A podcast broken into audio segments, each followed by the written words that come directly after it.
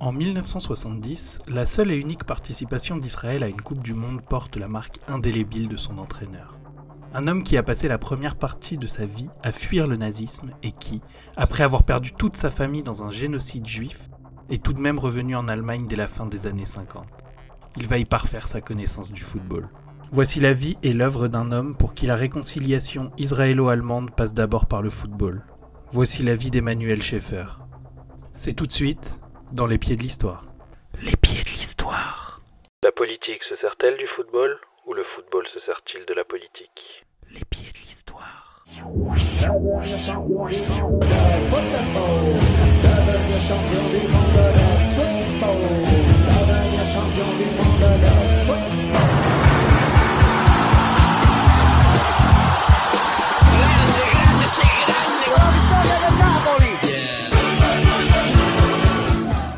Témoin de l'histoire, un survivant et surtout un grand entraîneur de football. Voilà des mots qui résument parfaitement Emmanuel Schaeffer. Emmanuel Schaeffer commence sa vie en 1923 à Drohobych, qui se trouve aujourd'hui en Ukraine. Mais à l'époque de sa naissance, ce lieu faisait partie de la Seconde République polonaise, créée en 1918. Il s'agit d'une petite ville située en Galicie orientale, l'une des plus multiethniques de tout l'ex-empire austro-hongrois. Dans cette cité vivaient des catholiques romains, des catholiques orientaux, principalement des grecs catholiques ukrainiens et des catholiques arméniens, des grecs orthodoxes, des protestants et des juifs, qui priaient dans la synagogue de la ville. Parmi eux, la famille Schaeffer. Cependant, peu après la naissance d'Emmanuel, son père Moshi a décidé de s'installer en Allemagne aux côtés de sa femme Ella et de leurs deux autres filles, Silla et Salka. Ils ont déménagé à Recklinghausen, une ville de la région de la Ruhr, non loin de la frontière néerlandaise. Dans la République de Weimar, Eddie, comme tout le monde l'appelait, a grandi en apprenant et en parlant l'allemand, la langue qu'il parlait le mieux toute sa vie, aux côtés du polonais et du yiddish, la langue historique des juifs ashkénazes. Durant son enfance allemande, le jeune Eddie a découvert sa véritable passion, le football. Il jouait avec des amis dans la rue, se faisant souvent rabrouer par ses parents pour avoir sali ses vêtements ou abîmé ses chaussures. Cependant, au fond, ce qui inquiétait vraiment ses parents, ce n'étaient pas les chaussures de football d'Eddie. Non. Au début des années 30, ce qui inquiétait le plus la famille Schaeffer, c'était la situation politique en Allemagne. En 1933, un certain Adolf Hitler devient chancelier du Reich, et pour la famille d'Eddie, juif de l'Est, ce n'était pas une excellente nouvelle. Les parents d'Eddie, qui se souvenaient si bien des pogroms russes du début du XXe siècle, s'enfuirent immédiatement. Ils sont allés en France, à Metz, puis en Sarre, une région frontalière aujourd'hui allemande mais à l'époque française. Lorsque le petit protectorat est rattaché à l'Allemagne nazie, en 1937, retour au point de départ, la Galicie. C'est d'ailleurs au Bétard de Drohobych, club de la jeunesse sioniste, que Schaeffer signe sa première licence. La zone étant encore sous le contrôle de l'armée rouge, la question des lois raciales ne se pose pas.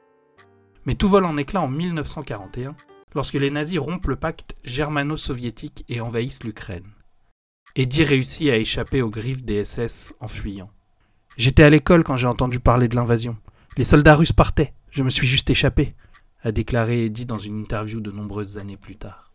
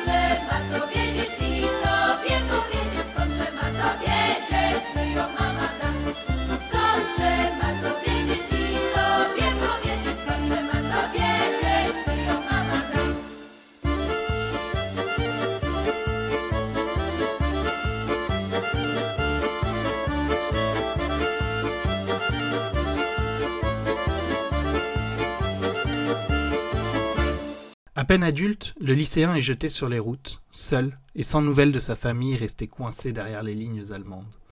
Son évasion derrière les lignes soviétiques s'arrête à Bakou, en Azerbaïdjan, puis à Alma-Ata, au Kazakhstan. Au cours de ce long voyage, Eddie dormait souvent dans la rue pour surmonter des maladies comme le typhus et la diphtérie, souffrant également de la famine. Sa relation avec la nourriture est devenue légendaire. Je dois avoir une miche de pain tous les jours, juste pour que si je meurs ce soir, je ne mourrai pas en homme affamé, déclara-t-il quelques années plus tard à ses joueurs, d'après le journaliste Shaul Hadar. En plus de ces conditions difficiles, Schaeffer, qui travaillait dans une usine de bottes pour l'armée rouge, découvrit le destin de sa famille. Sa tante a raconté à Emmanuel que ses parents avaient été tués par des envahisseurs nazis aux côtés de certains collaborateurs ukrainiens et enterrés dans une fosse commune après avoir été isolés pendant plusieurs mois dans le ghetto de Stanislav, aujourd'hui Ivano-Frankovsk en Ukraine. Pendant son séjour en tant que travailleur en Asie centrale, Schaeffer n'a pas quitté le football. Il a signé pour le Dynamo Alma-Alta, un club lié à la police secrète soviétique. Jouer fut sa première pensée alors même qu'il revenait en Pologne, s'installant à Bielawa, une ville de Basse-Silésie, non loin de la nouvelle frontière allemande. Emmanuel a travaillé comme vendeur dans un magasin de vêtements et a fondé un tout nouveau club de football appelé ZKS Bielawa. C'était pas seulement une équipe, mais grâce à d'autres activités, par exemple la danse ou la poésie, c'était une tentative pour la communauté juive de se relever après la Shoah. Schaeffer est joueur, manager et cadre. Ils ont été promus en deuxième division polonaise. Mais en raison de la volonté des autorités soviétiques, le ZKS Bielawa, comme tout autre groupe sportif juif, a été démantelé. Peu de temps après cet événement, Eddie a été rappelé par l'armée polonaise et cela a été la goutte de trop. Le jeune homme a décidé d'émigrer en Israël. Dans sa fuite pour sa terre promise, il va traverser successivement la Tchécoslovaquie, l'Autriche, l'Italie. Schaeffer a trouvé un emploi de mécanicien dans le port de Haïfa et a continué à jouer au football pour l'Apoel Haïfa et Apoel Kfar Saba. Dans cette nouvelle ville, il a rencontré sa future épouse bien-aimée, Shohana, une survivante de l'Holocauste de Pologne. L'heure semble enfin venue de poser définitivement ses valises, mais il faut croire que, subi ou forcé, la bougeotte est un syndrome dont on ne se débarrasse pas facilement. À la fin de sa carrière de footballeur, Eddie avait toujours le rêve de devenir entraîneur. En 1958, afin de réaliser ce rêve, il se rend à Cologne pour fréquenter la Deutsche Sporthochschule, à l'époque l'une des meilleures universités sportives. En réalité, les Israéliens n'avaient généralement pas les qualifications requises pour étudier là-bas. Mais après la tragédie de la Seconde Guerre mondiale, l'Allemagne avait compris que le sport était un moyen de tisser des liens avec l'État hébreu, estime l'ancien ambassadeur d'Israël en Allemagne, Yaakov Hadas Handelsmann. Ce départ de Schaeffer est tout sauf anodin, car Israël a interdit à tous ses ressortissants de se rendre en Allemagne pour y étudier jusqu'en 1963 et les relations diplomatiques entre les deux pays n'ont débuté qu'en 1965. Pour de nombreux citoyens israéliens, l'Allemagne, ce n'était que la terre des auteurs de l'Holocauste. Quelques années auparavant, alors que l'Allemagne de l'Ouest avait remporté sa première Coupe du Monde en 1954 contre la Hongrie de Pushkas, la plupart des citoyens israéliens considéraient ce triomphe comme une catastrophe. Et en 1965, alors que le gouvernement de la République fédérale d'Allemagne avait envoyé en Israël un ancien policier de la Wehrmacht comme ambassadeur, la décision a été saluée par plusieurs manifestations de masse. Cependant, l'Allemagne était pour Schaeffer la meilleure école de football du monde, comme son fils Eran se souvenait. Le directeur de l'Université des sports de Cologne était Hens Weisweiler, ancien assistant de Sepp Heberger en équipe nationale allemande et futur entraîneur du Borussia Mönchengladbach et du Barça de Johan Cruyff. Parmi les étudiants de cette année, il y avait deux étrangers, Schaeffer et un néerlandais de 30 ans, Rinus Michels. Weisweiler considérait cet étrange couple comme ses deux meilleurs élèves. Entre Weisweiler et Schaeffer, toujours traumatisé par l'extermination des juifs, mais prêt à tendre la main à l'ennemi d'hier, une bromance s'installe. Schaeffer n'était pas un juif d'Europe de l'Est comme les autres. Il a grandi en Allemagne pendant dix ans, souligne l'historien israélien Moshe Zimmerman. Après la guerre, il n'était pas rare de voir des juifs allemands revenir dans le pays qui les avait chassés car beaucoup considéraient la période nazie comme une aberration. Weisweiler était disposé à regarder l'histoire dans les yeux, car il a grandi près d'une famille juive et a vécu la nuit de cristal au premier plan, ce qui l'a profondément marqué en plus de lui laisser un fort sentiment de culpabilité. Ils étaient vingt et cent, ils étaient des milliers, nus et maigres, tremblants dans ces wagons plombés, qui déchiraient la nuit de leurs ongles battants. Ils étaient des milliers, ils étaient vingt et cent. Ils se croyaient des hommes, n'étaient plus que des nombres. Depuis longtemps, leurs dés avaient été jetés. Dès que la main retombe, il ne reste qu'une ombre. Ils ne devaient jamais plus revoir un été.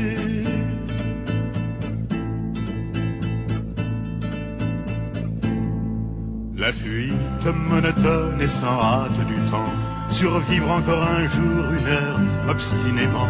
Combien de tours de roue, d'arrêt et de départ qui n'en finissent pas de distiller l'espoir.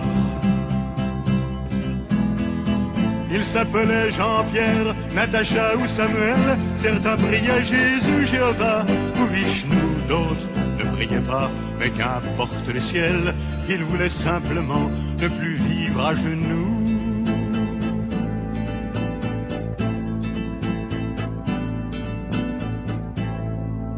Ils n'arrivaient pas tous à la fin du voyage. Ceux qui sont revenus peuvent-ils être heureux? Ils essaient d'oublier, étonnés qu'à leur âge, les veines de leurs bras soient devenues si bleues. Les Allemands guettaient du haut des miradors, la lune se taisait comme vous taisiez, en regardant au loin, en regardant dehors, votre chair était tendre à leur chien policier.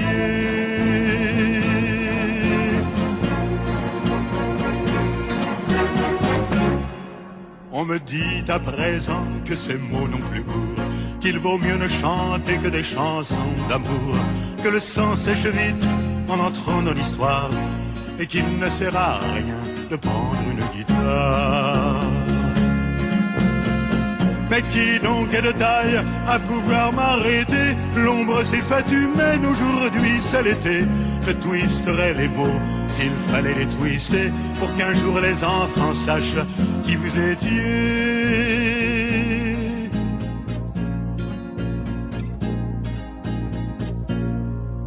Vous étiez vingt et cent, vous étiez des milliers, nus et maigres, tremblants dans ces wagons plombés, qui déchiriez la nuit de vos ongles battants.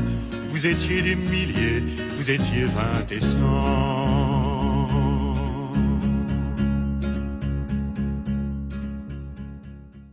Schaeffer boit les paroles de son ami et mentor pendant toute son année de formation, tout en donnant de la voix sur le banc de touche du Rena Würselen, un club amateur local.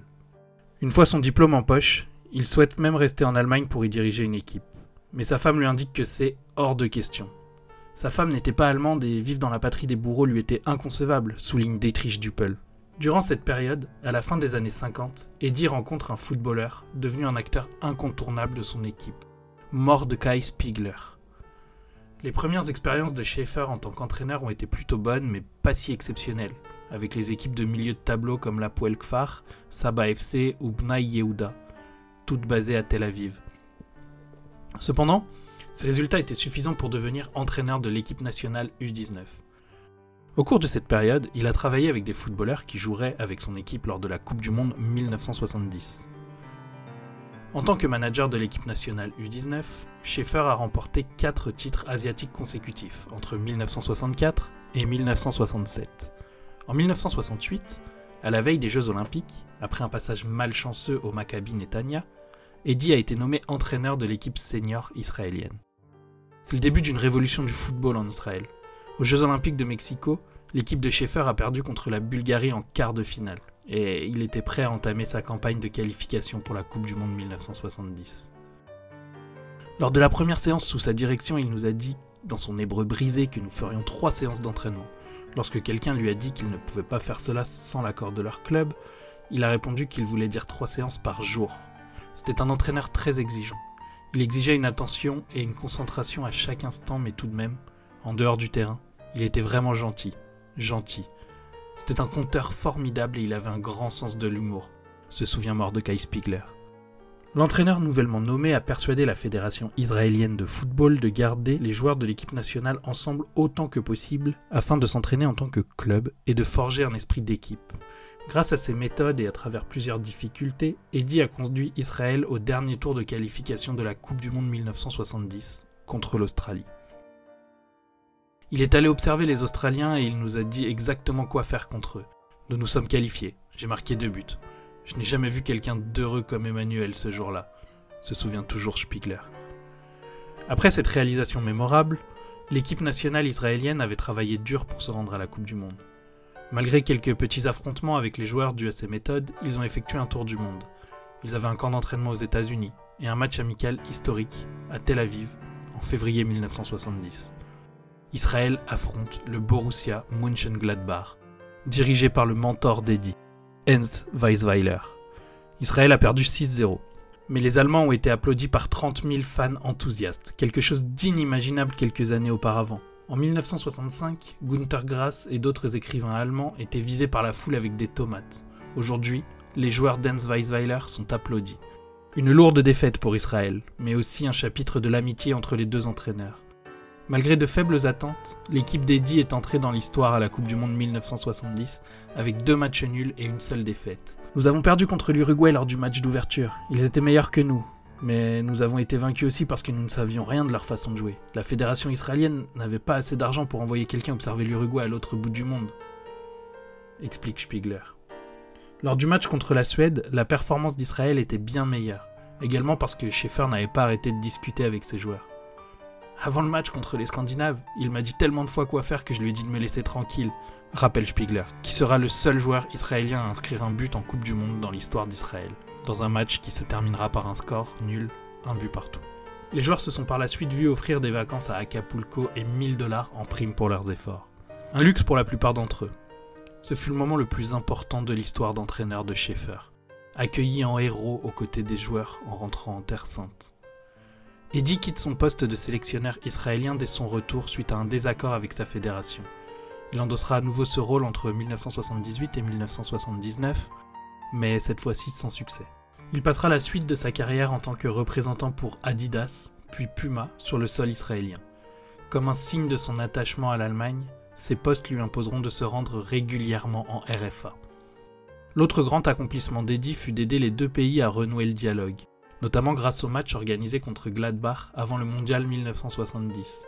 Un match qui, bien que se soldant par une lourde défaite pour les Israéliens, a aidé sur le plan géopolitique. L'ambassadeur d'Israël a félicité le président de Gladbach après coup, estimant que 11 types en short avaient fait plus pour rapprocher les deux pays en 90 minutes que tous les projets qu'ils avaient essayé de mettre en place depuis 5 ans, vante Yaakov Hadas Handelsman. Deux ans plus tard, le milieu de terrain Shmuel Rosenthal devient le premier Israélien à signer pour un club européen. Et, tout sauf un hasard, ce club c'est le Borussia Mönchengladbach, drivé par Weisweiler. Le joueur aurait été recruté sur les conseils de Schaeffer.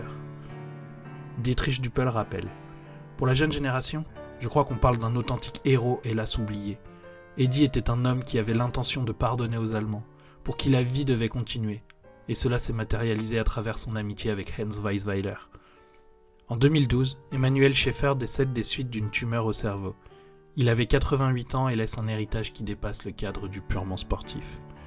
En 1952, le futur Premier ministre israélien déclarait Il n'y a pas un Allemand qui n'ait pas assassiné nos pères. Tout Allemand est un nazi. Tout Allemand est un meurtrier.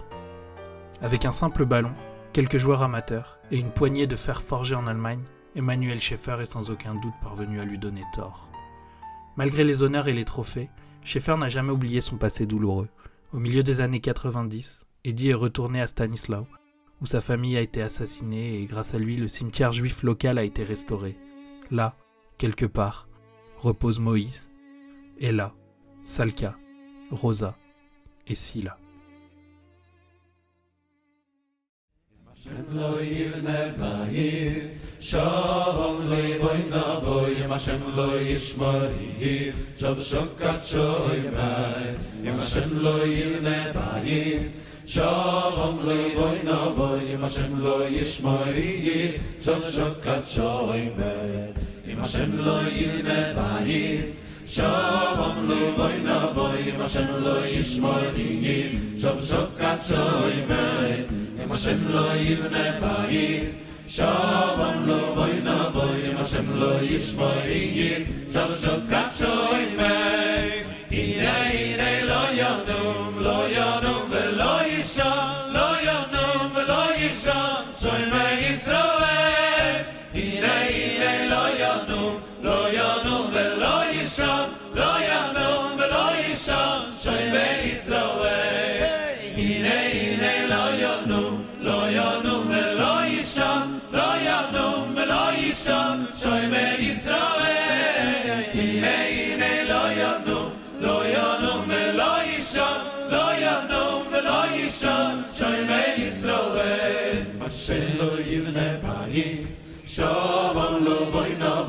השם לא ישמור יהיר, שוב שוב קדשו אימר, אם השם לא ימנה בעיס, שוב אמנו בוי נו בוי, אם השם לא ישמור יהיר, שוב שוב קדשו אימר, אם השם לא ימנה בעיס, שוב אמנו בוי נו בוי, אם השם לא ישמור יהיר, שוב שוב קדשו אימר, אם השם לא ימנה בעיס, שוב אמנו בוי נו בוי, אם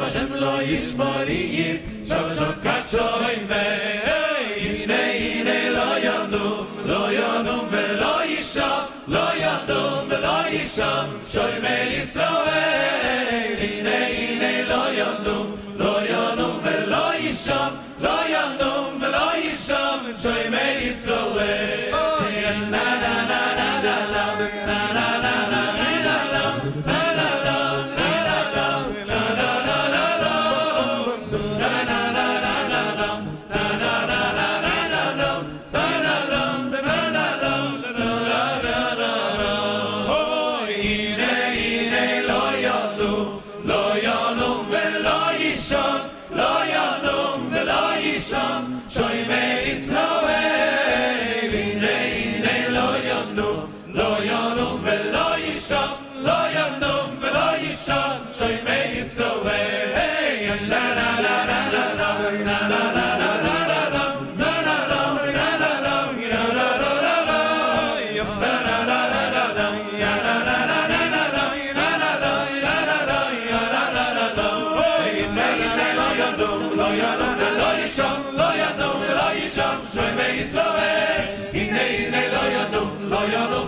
ישן לא ינום ולא ישן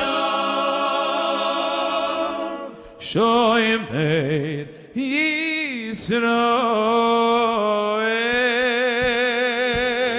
אלוהים בבית שום לא בינה בוי אם השם לא ישמורי שום שוקת שוים בית אם השם לא ימנה בית Shavom lo vayn bo yoshem lo ish mariyit cham sok khatzoy me hey in mei mei lo yom lo yom belay sham lo yom lo belay sham choy